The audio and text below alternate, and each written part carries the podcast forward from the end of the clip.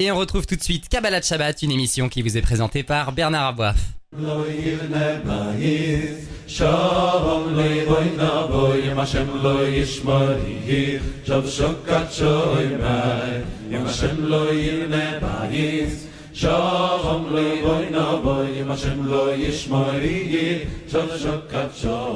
Bonjour à tous, Bernard Abouaf au micro pour une émission spéciale à l'occasion de ces fêtes de Sukkot, émission très spéciale puisque je vous parle, je suis en direct de Prague, à quelques encablures de la tombe du Maharal de Prague.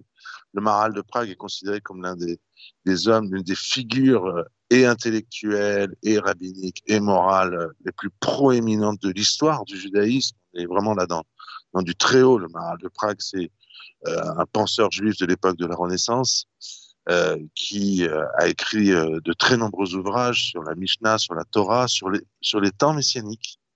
il est impossible de revenir sur, sur l'ensemble de son œuvre comme ça en quelques minutes pour introduire une émission, mais c'est vraiment considéré comme l'un des personnages les plus kadosh et les, plus, les plus intelligents, les plus prolifiques du monde juif du monde de la pensée euh, thoraïque. Alors, nous sommes en ligne avec euh, Elie Lemel pour ce beau moment. Elie Lemel, bonsoir. Euh, Shabbat Shalom et Chag Sameach. Et, euh, bien voilà, on va conclure le Sefer Torah pour, à l'occasion de Simchat Torah. Et donc, on parle de Moshe. quelle est la conclusion, j'ai envie de dire, du livre? Même si je sais que c'est un livre qui tourne, qu'on va tout de suite, immédiatement recommencer mais euh, il y a une conclusion. Alors, quelle est euh, cette conclusion? Et en fait, j'ai envie de dire, de quoi va nous parler la Torah au moment de cette conclusion? Oui, en effet, mon cher Bernard, euh, nous finissons donc eh bien la lecture de la Torah avec cette paracha très particulière de Vezot Abraha. Et au fond, c'est un nom, c'est un programme. Et voici la bénédiction. Et on espère qu'en effet, eh bien, cet univers de bracha, cet univers de bénédiction rejaillit sur euh, tout le monde. Mais dans ce texte, eh bien, la Torah donc va d'abord nous rappeler ce que fait Moshe avant de quitter son peuple, et il fait comme notre, ancêtre, pardonnez-moi, comme notre ancêtre Yaakov avait fait avant de quitter ce monde.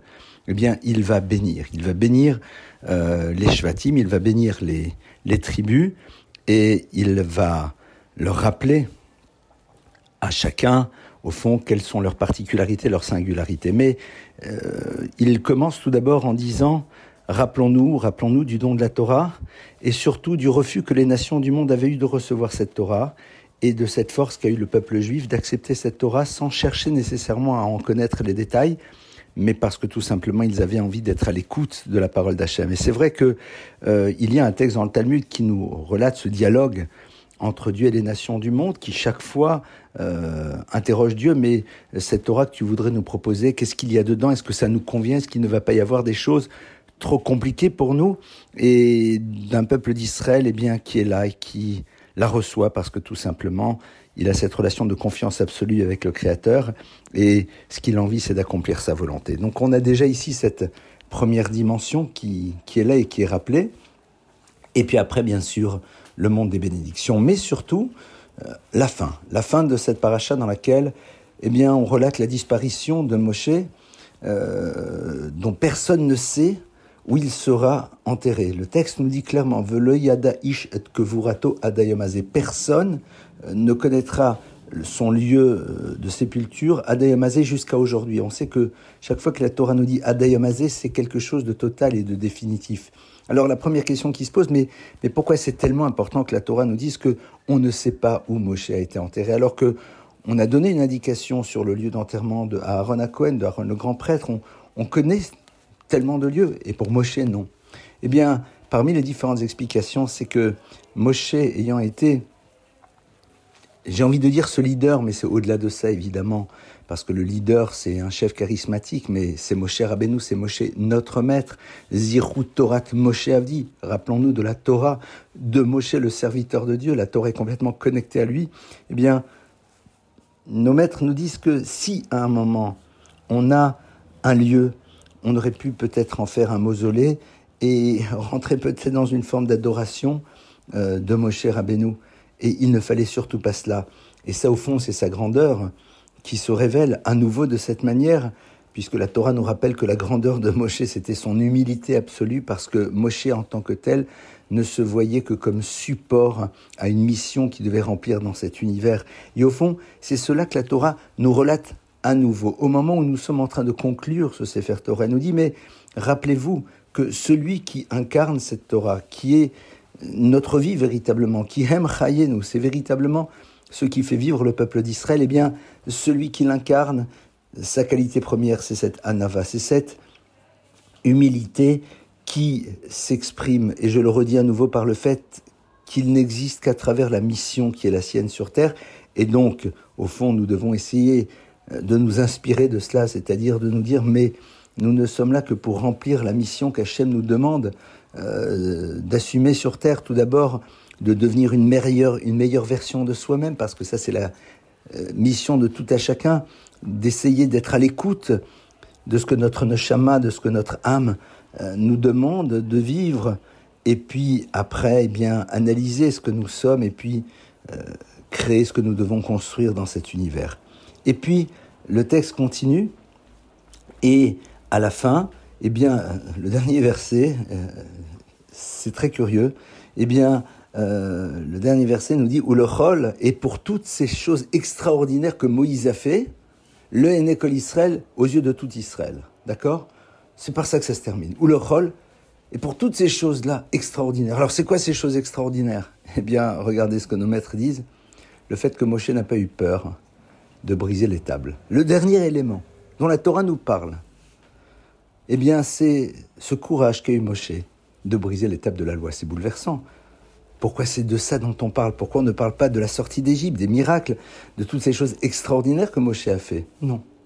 Eh bien, parce que, entre autres, bien sûr, ce n'est pas l'explication, mais c'est une des explications que l'on peut avoir sur ce texte, c'est que la grandeur de Moshe, elle a été quoi?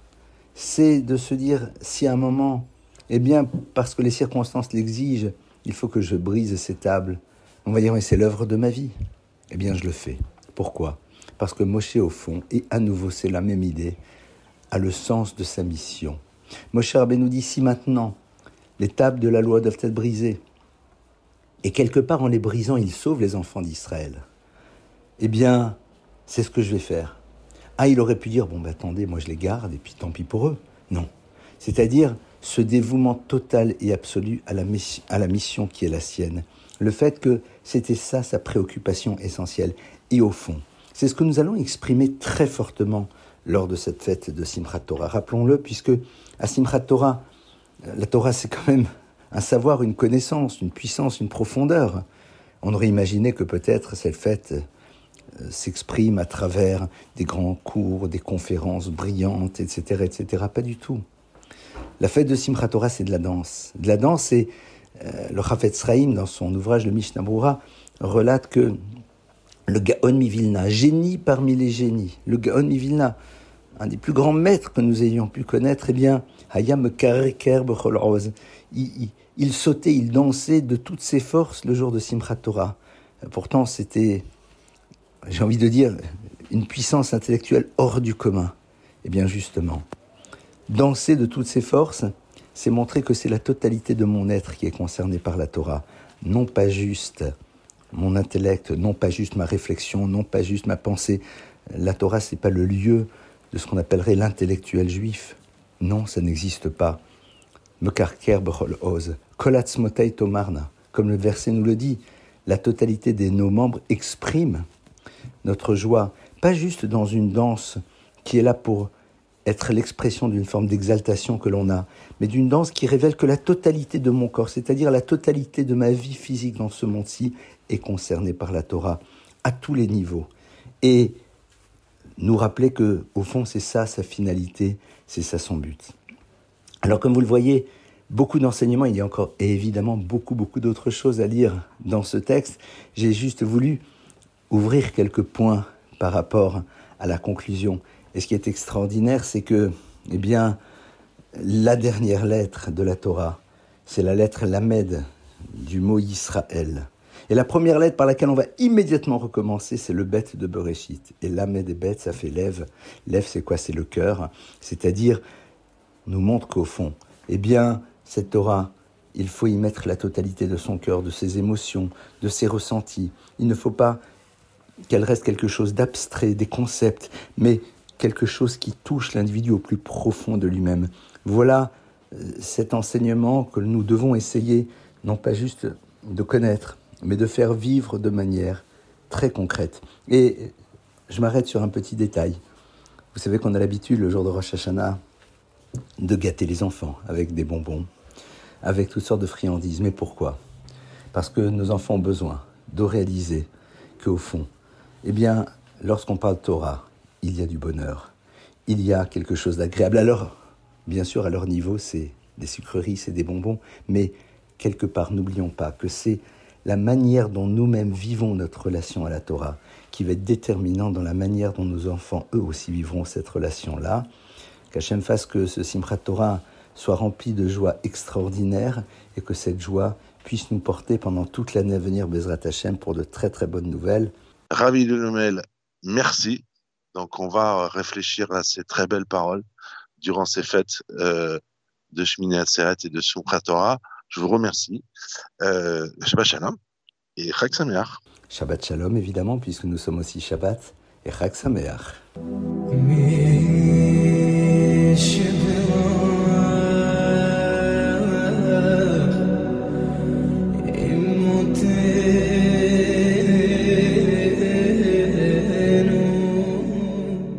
Sommes en ligne à Jérusalem avec Rav Mordechai Biton. Alors vous, Rav Mordechai Biton, d'abord bonsoir, Shabbat Shalom et Chag Sameach. Alors vous voulez nous parler de la fin des temps, carrément. Donc, euh, chez nous, euh, on va dire la fin des temps, on appelle ça la guerre entre Gog et Magog. Qu'est-ce que ça signifie? Et surtout, quel est son rapport avec Sukkot? Pourquoi tout d'un coup, vous venez nous parler de cette période qui évidemment nous passionne, parce que c'est le temps messianique, tout le monde, ah, tout le monde veut savoir, tout le monde rêve de, cette, de ce moment, les temps messianiques, mais euh, voilà, il y a des textes qui sont euh, très précis, qui dépassent de bien loin, fort heureusement, la littérature, et donc, euh, quel est le, le, récit de la fin des temps, en fait et son rapport avec les fêtes de Sukkot? Shabbat Shalom, Shabbat Shalom, effectivement, Chag Sameach également. Voilà, Shmini Atzeret, on va terminer ce cycle qu'on a terminé avec, qu'on a commencé, pardon, avec euh, Rosh Chodesh Elul, au début du mois de Elul. Cette euh, tchouva que nous avons mené, ce travail que nous avons mené sur nous-mêmes, dans la crainte, dans, l'introspection, et puis maintenant avec Sukkot dans la joie, avec une joie débordante, donc pour le, Shabbat de, de le dernier Shabbat, euh, où on va donc être en quelque sorte en Yirou, dans l'union avec Dieu. Alors, le Shabbat, durant le Shabbat de, euh, Sukkot, donc on lit la Haftara, le texte qui se trouve dans les prophètes Yecheskel, chapitres 38 et 39, sur la guerre de Gog et Magog, qui est la guerre qui est donc la guerre euh, annonciatrice de la fin des temps. Pourquoi est-ce que on, lit ce texte-là? Et donc ici, ça vaut la peine de se pencher un petit peu sur cette, cette histoire de, la guerre de Gog, le roi de Gog, le roi de Magog, qui s'appelle donc Gog, qui va venir attaquer à Israël, et donc ça sera la fin de la détestation des nations du monde et la disparition des forces du mal. Alors, faut essayer de le, le comprendre d'abord, il faut se fier un peu à l'étymologie, comme le dit Rabbi Tzadok à dans Marchevet Achut au chapitre 9, il dit que ce nom Gog, il n'est pas innocent parce que il fait référence, il commence par, par la lettre Gimel. Il faut savoir, nous dit euh, Rabbi Tzadok Cohen, que le Gimel, c'est une lettre qui fait toujours affaire, qui fait toujours appel à ce qui est grand, ou haut. Par exemple, le gag en hébreu, c'est le toit, d'accord? Donc euh, il y a ici, en quelque sorte, dans le, dans le, dans le mot Gog, il y a deux Gimel. L'expression ici d'une force, qui est une force qui veut aller jusqu'au bout des choses, une force qui veut dominer le monde, une force qui aspire à la grandeur. Et donc, euh, on nous raconte donc à la fin des temps, il va y avoir une guerre avec ce Gog. Qui est ce Gog? Et c'est ça qu'il faut savoir. Et alors, deuxième point également, au chapitre 39, verset 11, Hachem annonce qu'il va donner une sépulture à Gog sur la terre d'Israël. Là aussi, il y a une question. Comment se fait-il que ce peuple, qui est le peuple ennemi par excellence, qui vient attaquer le peuple juif, qui vient détruire le peuple juif, qui vient l'attaquer sur sa terre, qui vient empêcher la rédemption messianique, eh ben, ce peuple-là, il va avoir droit à une sépulture en Eretz Israël, en quelque sorte, dans l'intérieur même du peuple juif. De quoi s'agit-il également? Alors pour le, comprendre, il faut savoir d'abord qui est euh, qui est Gog. Ça c'est la première chose qu'on doit savoir. Et dans Parashat Noir, on nous indique bien que Gog en fait est un descendant de Yefet. Yefet, c'est un des trois enfants de Noach. Et vous savez que Noach a eu trois enfants. Ram, qui était le rachat, qui était le destructeur. Shem, qui était le sadique. Et Yefet, qui était en quelque sorte le Benoni, qui était l'enfant moyen. Et Yefet va s'illustrer dans un épisode de la vie de Noir, où vous savez que Noir, lorsqu'il sort de la Teva, va planter une vigne, boire et s'enivrer. Et donc, euh, Yafet et enfin, Shem et Yafet vont prendre un vêtement dont ils vont le recouvrir. Alors c'est très intéressant parce que il y a ici une bizarrerie dans le texte. Le texte dit Vaikar Shem et Yafet et. Il a pris, alors que ce sont deux personnes qui prennent, on va dire ils prennent, il a pris Shem et Yafet, la simla, le manteau pour recouvrir leur père. Alors la même chose aussi, le texte parle d'un manteau qui va recouvrir noir, mais sans qu'on sache ce qu'est ce manteau, puisque le texte ne l'a pas du tout évoqué jusqu'à présent. Et donc il faut lire le verset de la manière suivante. Vaikar Shem Yafet. Shem va prendre une initiative. Shem, c'est celui qui représente l'ancêtre donc de la descendance d'Avraham, d'Israël, de Yaakov, du peuple juif, qui va recevoir la Torah et construire le Beth Amikdash. Alors Shem va prendre une initiative. Et l'initiative qu'il va prendre, c'est ça qui va lui garantir deux choses. La première, dans sa descendance, on méritera le vêtement avec un tzitzit, le vêtement à quatre points, à quatre coins avec des franges, et on méritera le Beth Amikdash. Par contre, il est fait qui lui n'a fait que suivre, d'accord? Il va suivre pour des raisons qui ne sont pas des raisons spirituelles. Il va suivre parce que c'est horrible de voir quelqu'un de nu, d'accord? C'est ici ce qui vient protéger. Ici, c'est l'esthétique. Et au nom du fait qu'il a quand même suivi, il va mériter nous disent les commentateurs, d'avoir une sépulture en Eretz Israël. Il méritera que ses corps soient recouverts en Eretz Israël. On va essayer de comprendre la profondeur de cet enseignement. En fait, ce qu'on vient de dire ici, c'est la chose suivante. Lorsque Adam, euh, euh, euh, sort de la Teva, il va reconstruire l'humanité. Mais à un moment donné, il va en quelque sorte sombrer, entre guillemets, et, et offrir en quelque sorte sa nudité au spectacle. Et donc, non, effectivement, euh, Shem comprend que le corps, pour qu'il puisse donner, exprimer tout ce qu'il a exprimé dans ce, dans ce monde depuis la faute de Adam Arishon, il doit être revêtu. Et donc, il va mériter d'avoir dans sa descendance le tzitzit. Vous savez que le tzitzit, c'est un vêtement très particulier parce que ce vêtement à quatre coins, c'est un vêtement de lumière. C'est un vêtement qui amène une lumière spirituelle sur une protection spirituelle sur l'individu.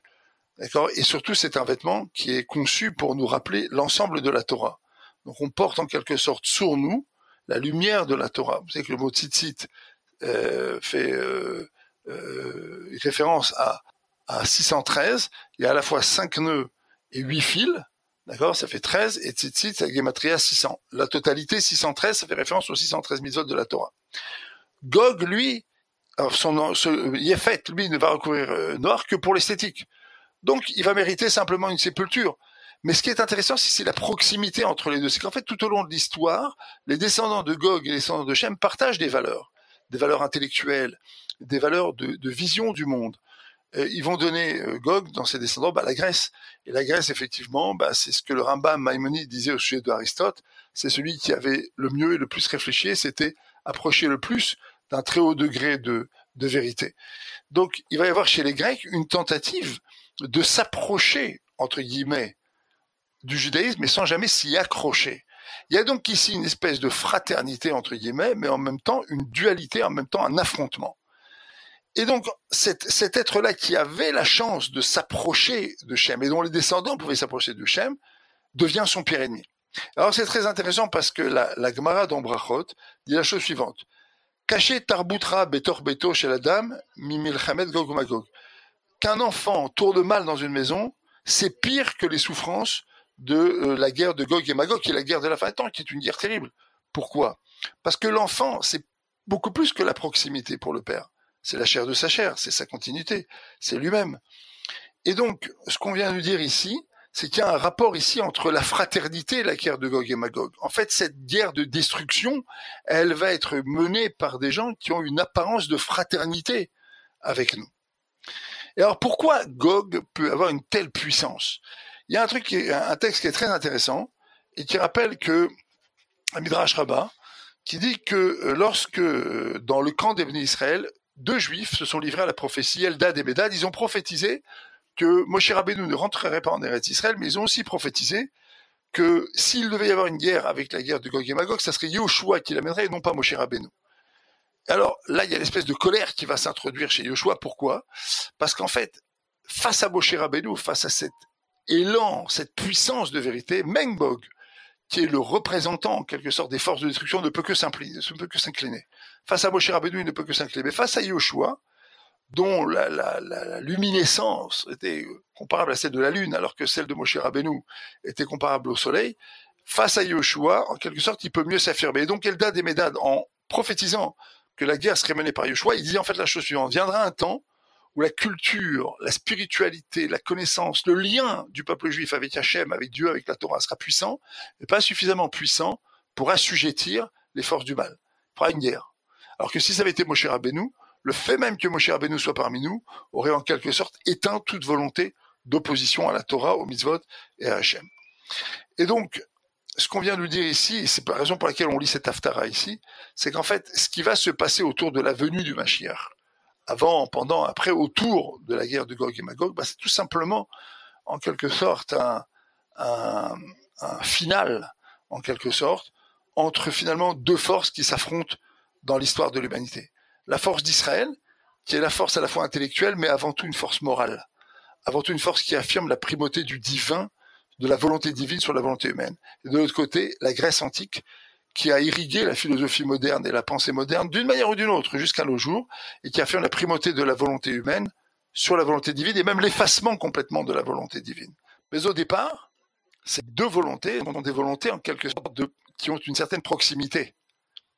Et ça, c'est très intéressant parce que ça nous renvoie au début de la paracha de Zotabracha, qu'on va lire Shabbat, où là, on fait référence au fait qu'Hachem a proposé la Torah aux nations du monde, comme Rachid l'amène, ce qui signifie que, en fait, toutes les nations du monde avaient le potentiel intellectuel et moral de recevoir la Torah.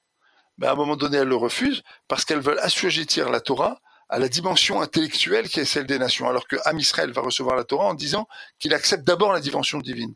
D'abord on fait, d'abord on accepte, d'abord on est avec Hachem, et ensuite après on visitera les, allées, les avenues, les ruelles et les recoins de cette pensée divine, de, ce projet divin. Et donc voilà mes chers amis, c'est la raison pour laquelle on va lire à la fois euh, la paracha de Zotabracha, on lit également l'Aftara, mais c'est la raison pour laquelle on fait référence à, la guerre de Gog et Magog pendant euh, euh, Sukkot, tout simplement parce que Sukkot, c'est la fête qui nous dans les parle beaucoup de la délivrance future, et donc évidemment de ce qui va se passer autour de cette délivrance future. Alors on se souhaite tous que cette année Tashpad, cette année 5784, soit l'année de la délivrance complète et totale du peuple juif, le dévoilement du Mashiach, le dévoilement messianique, et l'avancée de l'histoire vers son terme ultime qui est, comme le, les psukim, c'est le disque, que la terre se remplisse de sagesse divine et d'intelligence divine et de savoir divin. Rav Mordechai Biton, merci. À Jérusalem, cet endroit où il y a tellement de très belles soukottes. Il n'y a pas une rue sans souka. Je vous souhaite euh, de bonnes fêtes et Shabbat Shalom. Bon tous, Shabbat Shalom, Chag. Voilà, cette émission est à présent terminée. Merci d'y avoir prêté attention dans cet endroit merveilleux de Prague. Euh, je le disais en début d'émission, à quelques encablures. D'abord déjà de la tombe, je le disais tout à l'heure, mais aussi de sa synagogue.